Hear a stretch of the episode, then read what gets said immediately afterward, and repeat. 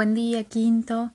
Les voy a dejar la clase que les prometí ayer y la semana pasada, eh, que básicamente es seguir avanzando sobre este tema de los orígenes y sobre la literatura maya quiche.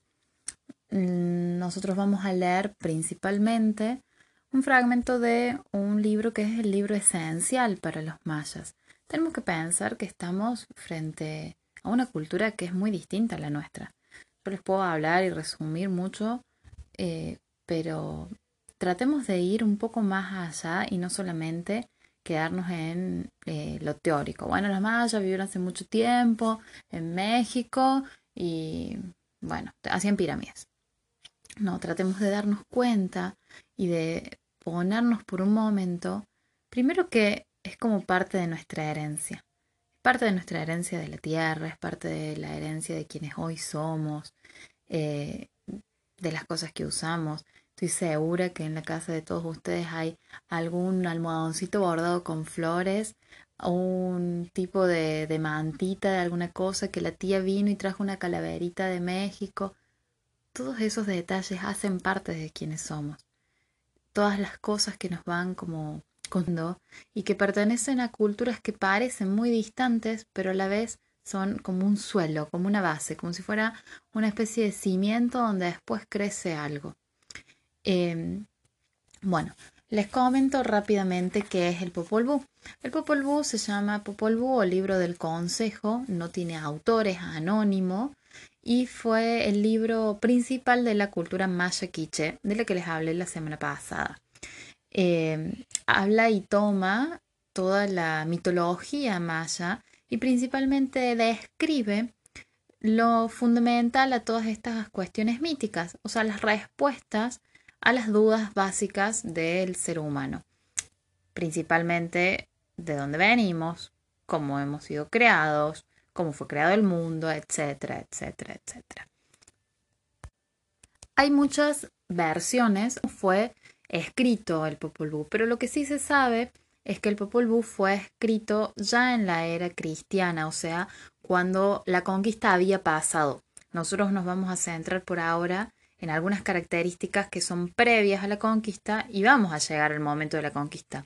Pero mm, casi todas las cosas que nosotros conocemos es decir, lo que es escrito, lo que nos interesa muchas veces, eh, ya está como si fuese con un pequeño filtro una de las principales teorías es un sacerdote de mm, ayuda a, algunos de, los eh, principales del pueblo viven con caracteres latinos. Los caracteres latinos son las letras que nosotros usamos y no está escrito de otra forma.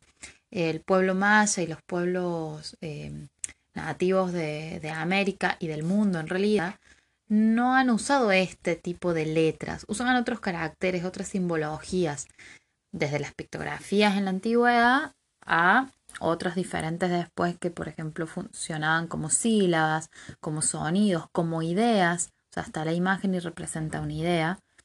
Y así se va construyendo una escritura que es diferente a la escritura que nosotros conocemos hoy en día.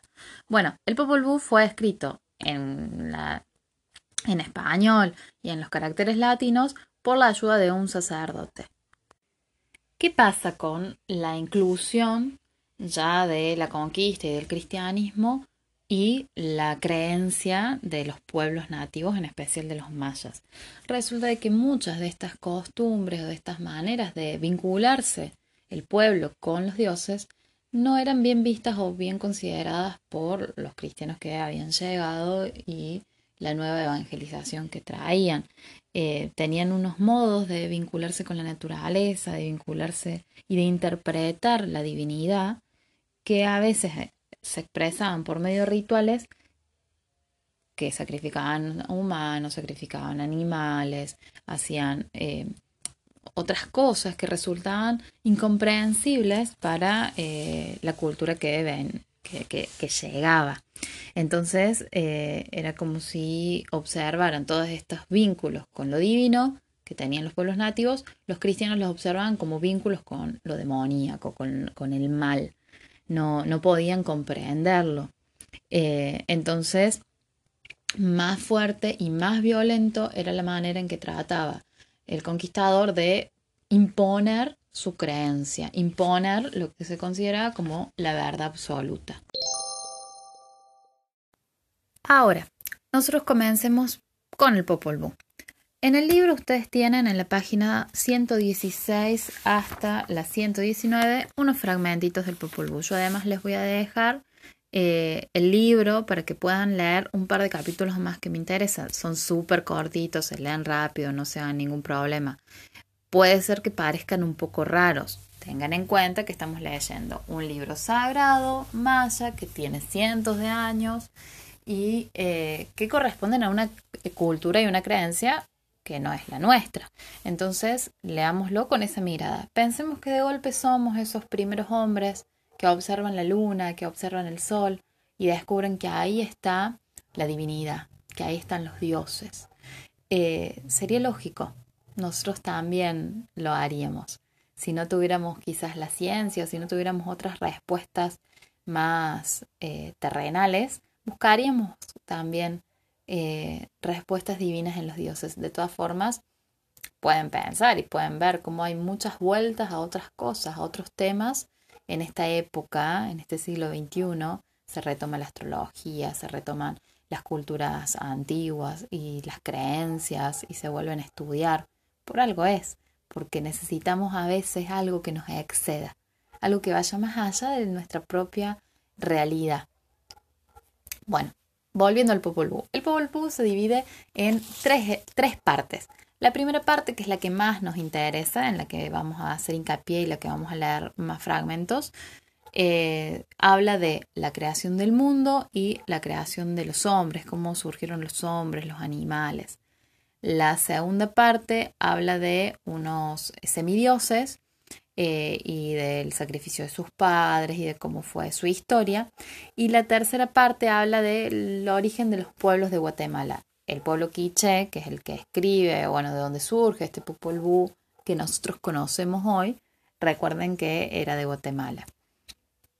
Bueno, primera parte, que es la que les digo que me interesa, lo que donde vamos a hablar con más hincapié los fragmentos, narra cómo a partir de la nada, de la calma absoluta, donde no había nada, el texto dice, no había nada que hiciera ruido, ni cosa alguna que se moviera, ni se agitara, ni, ni había ruido en el cielo. O sea que todo estaba simplemente tranquilo, apacible.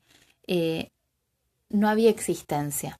En esa inexistencia surgen los dioses, aparecen, estaban movilizándose los dioses que son eh, los formadores, los creadores. Tienen nombres bastante extraños. Yo se los voy a leer, pero no pretendo que ustedes recuerden esos nombres. Solamente voy a querer que recuerden que son los dioses creadores, formadores, los progenitores. Los nombres de ellos son Taepé, Gumusak, eh, y bueno, hay muchos más. Pero Taepé y Gumusak son los eh, más importantes. Insisto, no me importa que se acuerden los nombres, ni yo me los acuerdo. Quiero que sepan que son los formadores, los progenitores, los que crean el mundo, básicamente.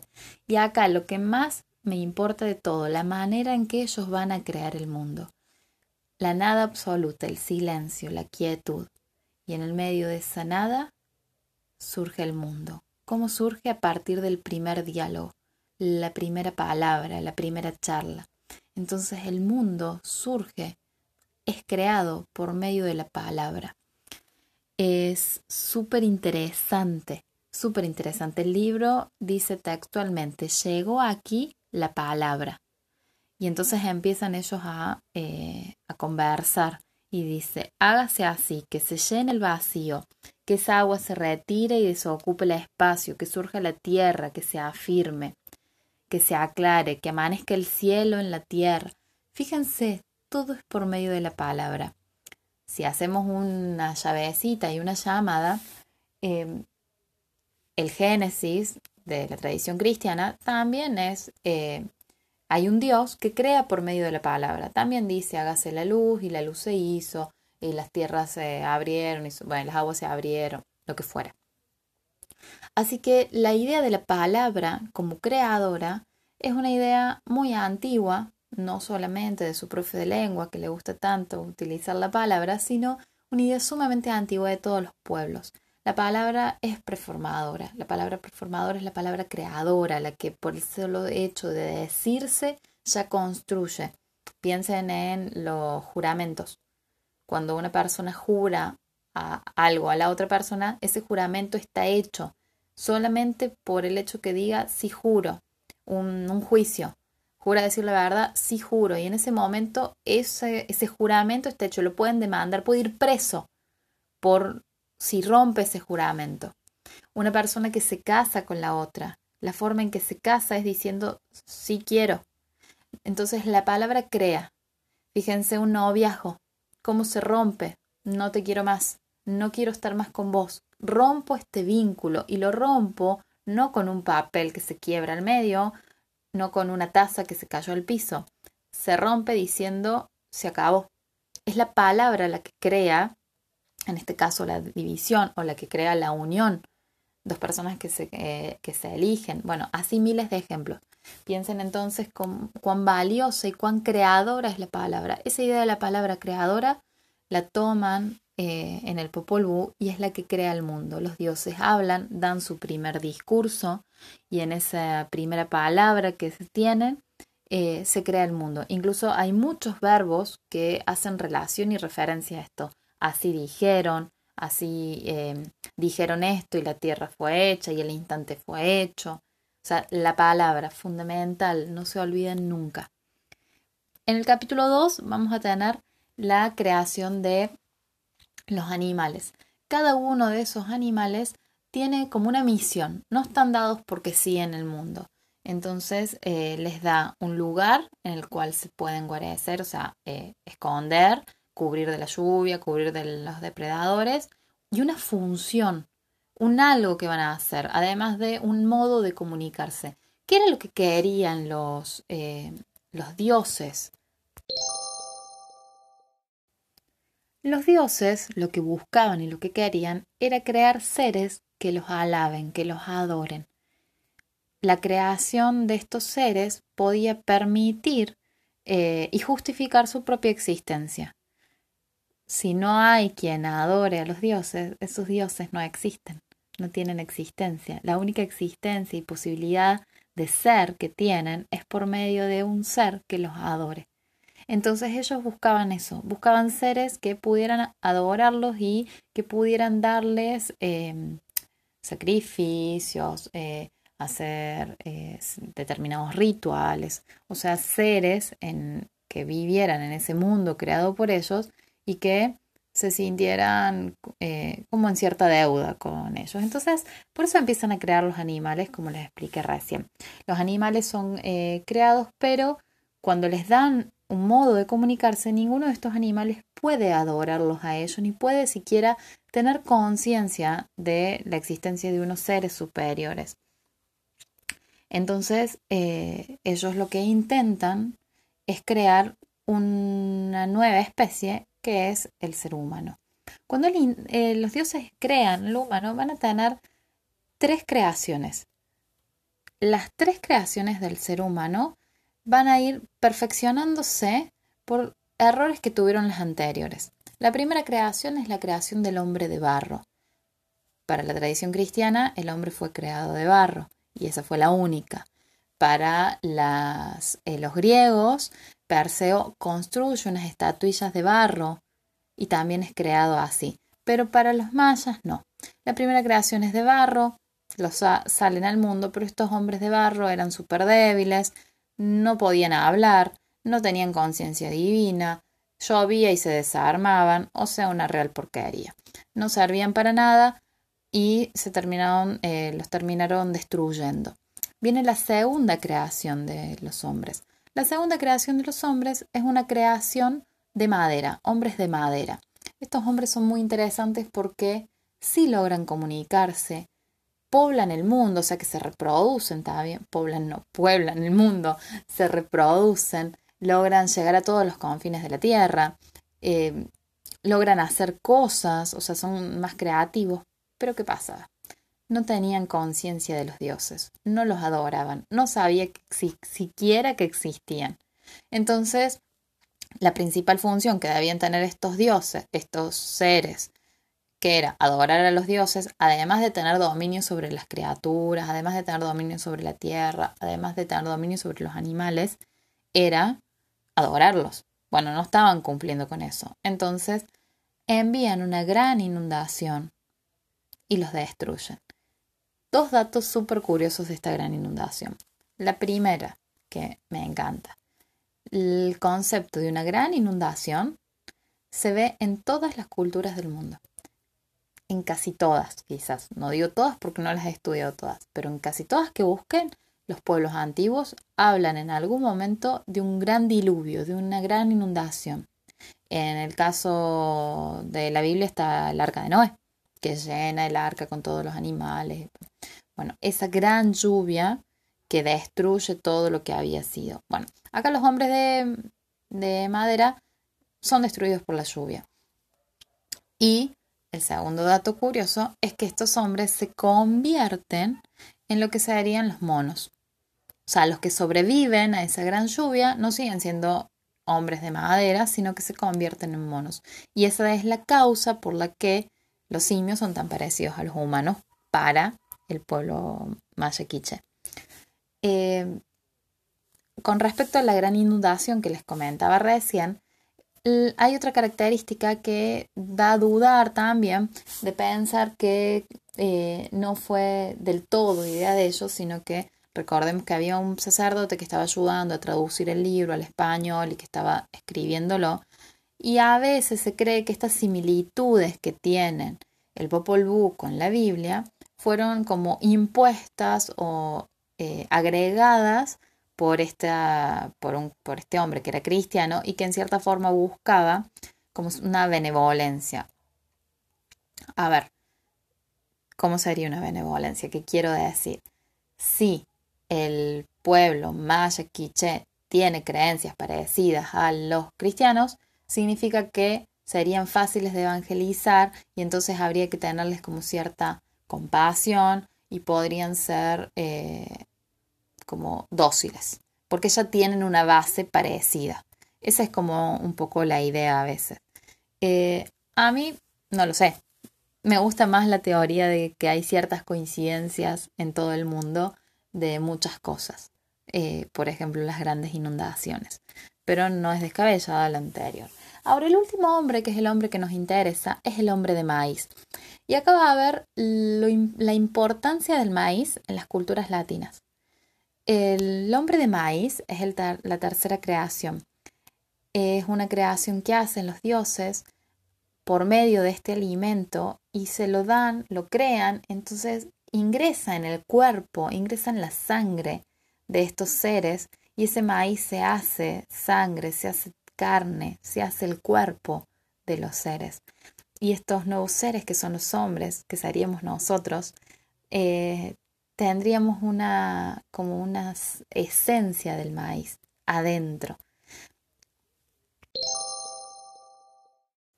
Cuando los dioses crean a los, eh, a los hombres de, de carne eh, y sangre y de huesos y nos, y nos crean a todos, ellos buscan en una, en una tierra que es Paxil de Calla, buscan el alimento para darnos. De ahí sale y de ahí surge la mazorca, que es el maíz, amarillo y blanco.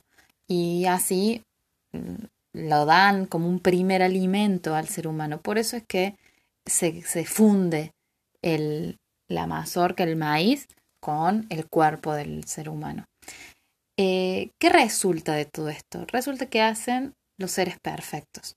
Y estos seres perfectos como toda creación divina es imagen y semejanza de los dioses. ¿Y qué pasa? Eran casi como dioses. Eran no solamente que eran perfectos, sino que además tenían cosas que excedían lo que tenía que ser el ser humano. O sea, en esta perfección se parecían demasiado a los dioses. Eh, podíamos hablar, podíamos eh, recorrer el mundo, podíamos eh, poblarlo, podíamos observar el mundo. Eh, y en esto teníamos conciencia divina, pero éramos tan semejantes a los dioses que nos íbamos a terminar olvidando de la existencia porque no los necesitábamos para nada. No había una necesidad de la divinidad. Em, podían, decía que estos primeros hombres podían observar la extensión de la tierra desde donde estaban, una vista extraordinaria que los hacía percibir el mundo entero desde su solo lugar, desde su solo eh, momento de estar parados y podían ver la bóveda del cielo, le llaman. Entonces los creadores no les gusta esto porque claro, se dan cuenta de que si son tan iguales, saben todo, ven todo, bla, bla, no nos necesitan.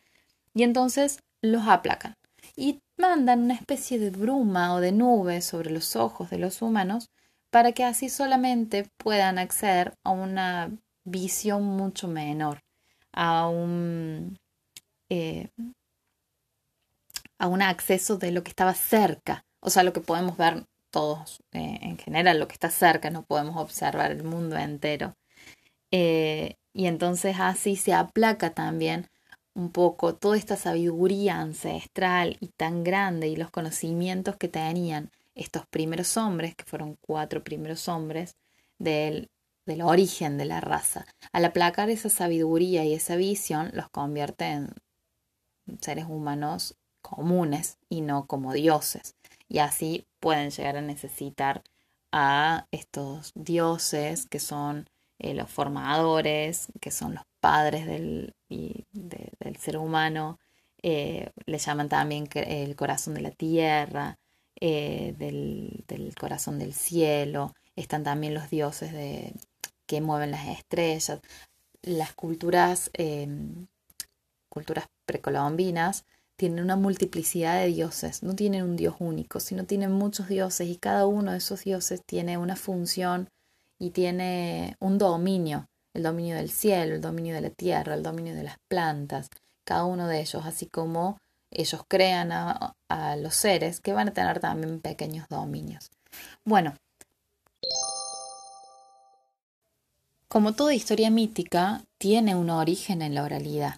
Estos eran conocimientos e historias que se trasladaban de un ser a otro y de un pueblo al otro pero no eran consideradas historias, no son como una novela, como un relato que nosotros leemos hoy, no era una película que podían ver, eran vivir estas creencias, estas historias eran relatadas y eran consideradas una existencia, una forma de vivir, y a, y a su vez marcaban un orden natural, un modo de relacionarse, de que, se de que nosotros nos debíamos relacionar con la divinidad y con los otros animales y con los otros seres.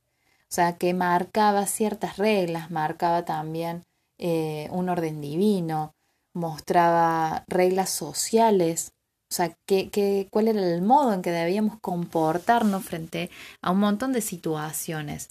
Em, a su vez, como todas las religiones, y recuerden la pirámide social, los sacerdotes, que eran los encargados de interpretar las, eh, las funciones estas y las palabras divinas también funcionaban como un nexo entre eh, lo que decía un mandato divino y lo que debía hacer el, eh, el, pueblo, una alabanza, un sacrificio, pero siempre por debajo, siempre haciendo caso al mandato divino.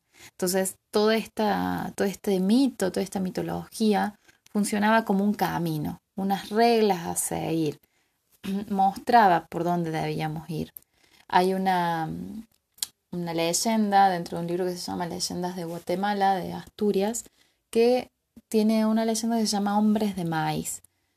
La historia tiene un momento donde el hijo, en un tiempo contemporáneo, en un siglo XX, quiere sembrar maíz para comercializarlo, para venderlo, porque están pasando hambre. Y el abuelo no quiere. Y entonces la discusión es, ese maíz, dice el abuelo, es el maíz que nosotros podemos consumir, que está hecho para que la familia coma, cocine, eh, se funda ahí. Y el hijo dice, sí, pero tenemos hambre, vendámoslo, así vamos a ganar más plata, el nieto es. Eh, y la discusión ronda a través de una idea muy clara. La concepción que tiene el joven y la concepción que tiene el anciano son totalmente distintas. La concepción del joven es esto es un producto, hay que venderlo y así vamos a tener más plata. La concepción del anciano es una cosmovisión mítica, el que plantea, nosotros no podemos venderlo, porque el maíz es nuestra carne, el maíz es que, lo que nosotros somos hechos. Los dioses nos dieron esto y nosotros estamos forjados por esto. Nos lo dieron para que nos alimentemos de eso. Y si nosotros damos, vendemos el maíz que cultivamos, es lo mismo que si vendiéramos a nuestros hijos. Fíjense que nos parece quizás hasta absurdo, pero todo es una cosmovisión, un cambio de paradigma, la mirada de uno y la mirada del otro. Comprender al otro significa comprender el cambio de paradigma, comprender que el otro no necesariamente ve el mundo como lo veo yo. No hay por qué, no hay por qué el otro tenga que verlo como yo lo veo. Entonces, esa, esa aceptación de que el otro es otro, de que las otras personas observan el mundo con una cosmovisión diferente a la mía, me va a hacer también que sea más amable, que sea más amoroso, que entienda. Piénsenlo entre ustedes. ¿Cuántas veces se pelean por pavadas, por estupideces? ¿Cuántas discusiones tendrán ahora dentro de su casa que están todos amontonados, juntos, viviendo día a día, 24 horas? y simplemente son porque uno ve las cosas de una forma y otros de otra. Cuando logramos ponernos un poco en ese paradigma del otro, en esa mirada del otro, lo perdonamos también, nos perdonamos nosotros, no nos molesta tanto, entendemos que el otro hace lo que puede. Así lo mismo pasaba con estos dos seres, con el anciano y el joven y con el maíz. Bueno chicos, saludos y les dejo las actividades escritas.